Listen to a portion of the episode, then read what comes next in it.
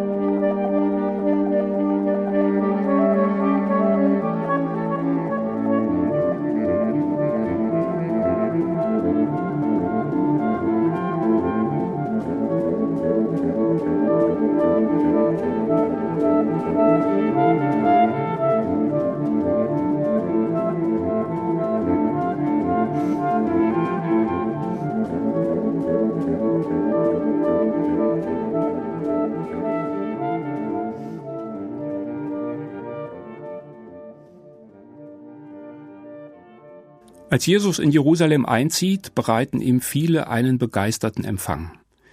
Wenige Tage danach wird die Menge brüllen, kreuzige ihn. Was ist passiert?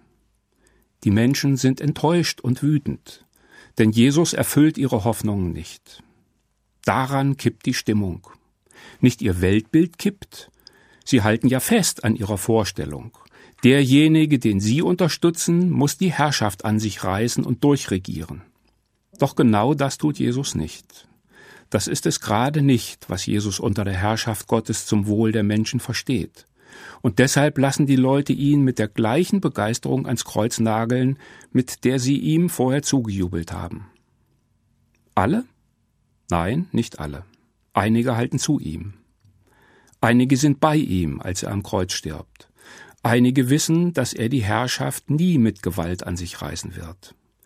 Sie konnten es sofort sehen, als er in die Stadt einzog, dieses auffällige Zeichen, er reitet auf einem Esel. Da kam schon gleich der erste Spott auf. Wie kommt der denn daher? Er reitet ja auf einem Esel. Und der soll unser Anführer sein? Warum hat er denn kein Pferd? So wird er doch nie ein König werden. Wie peinlich, hat er sich das denn nicht vorher klar gemacht? Doch, das hat er sich klar gemacht. Der Esel ist sein Zeichen. Jesus wählt bewusst das Reittier der kleinen Leute.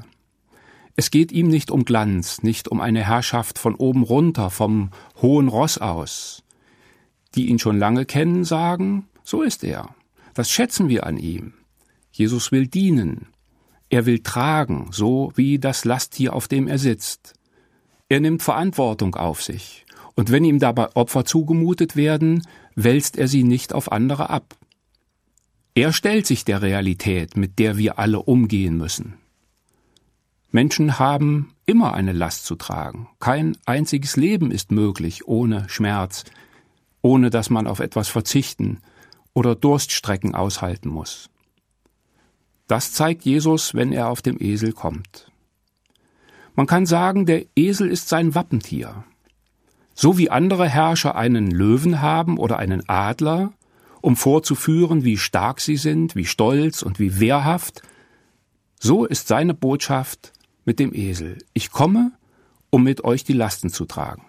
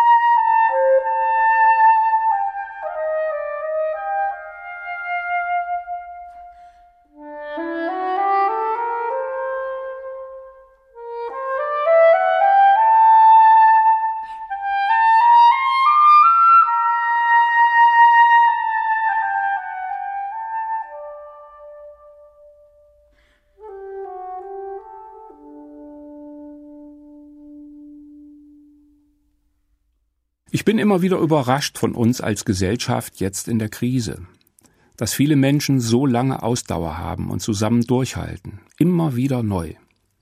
Dabei wird auch viel gestritten unter Wissenschaftlerinnen und Politikern, in Talkshows, in den Zeitungen. Das ist auch gut und nötig. Wer kann schon allein diese komplexen Dinge durchschauen, Ursachen und Wirkungen sehen, Lösungen finden? Das ist nur gemeinsam möglich. Mit Schwarmintelligenz, nicht in einer dumpfen, gleichgeschalteten Herde. Und ein Schwarm braucht interne Vielfalt, braucht Lebendigkeit, ein ständiges Vibrieren und Summen, und dann bewegt er sich doch in eine Richtung.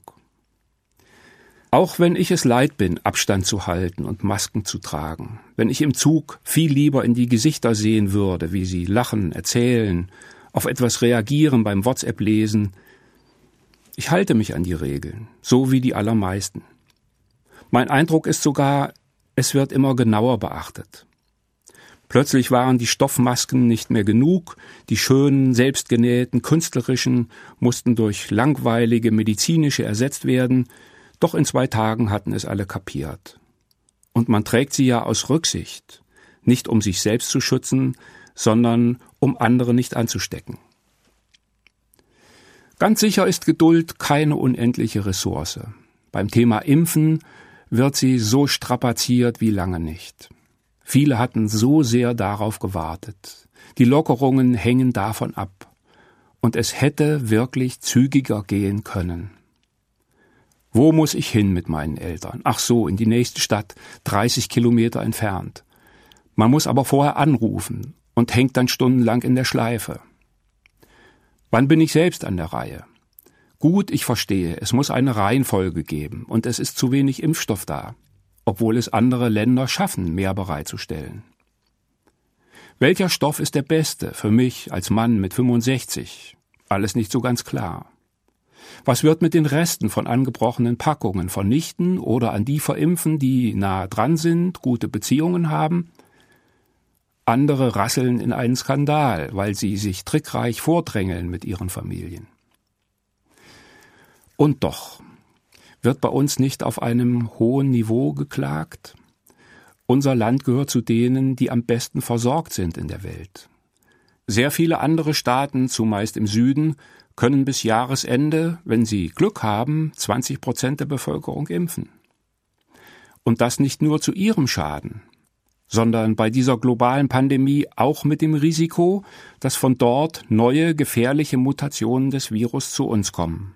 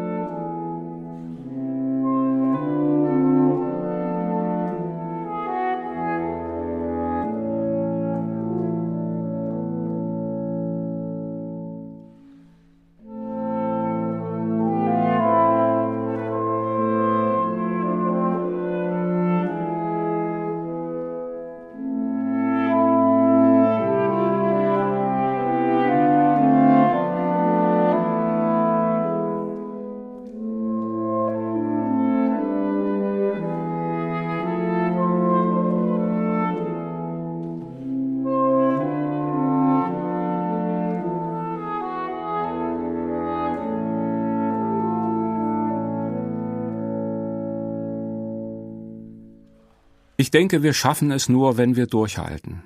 Und wir halten nur durch, wenn wir zusammenhalten. Dazu gehört auch, dass wir uns selbst und andere wertschätzen. Auch Esel haben ihren Stolz. Sie sind nämlich keine dummen Esel. Sie haben ein gutes Näschen und wache Ohren. Sie haben einen Instinkt, der das Überleben unter schwierigen Bedingungen möglich macht. Nicht Streitrösser sind jetzt gefragt, die mit ihren Scheuklappen nach vorne stürmen und andere niedertrampeln. Nicht Turnierpferde, die auf Show dressiert sind. Esel sind gefragt, ihr Charakter. Sich nicht aus dem Tritt bringen lassen, bergauf und bergab, immer einen Fuß vor den anderen, Routinen durchhalten. ausgetretene Pfade gehen, wie im Schlaf. Und wenn es sein muss, auch völlig quer durch die Landschaft, schmale, steinige, schräge Partien, wo du auf jeden Fußtritt genau achten musst, so wie wir es aus dem Corona-Chaos auch kennen. Esel können das wie kaum andere Tiere, den grauen Alltag durchhalten.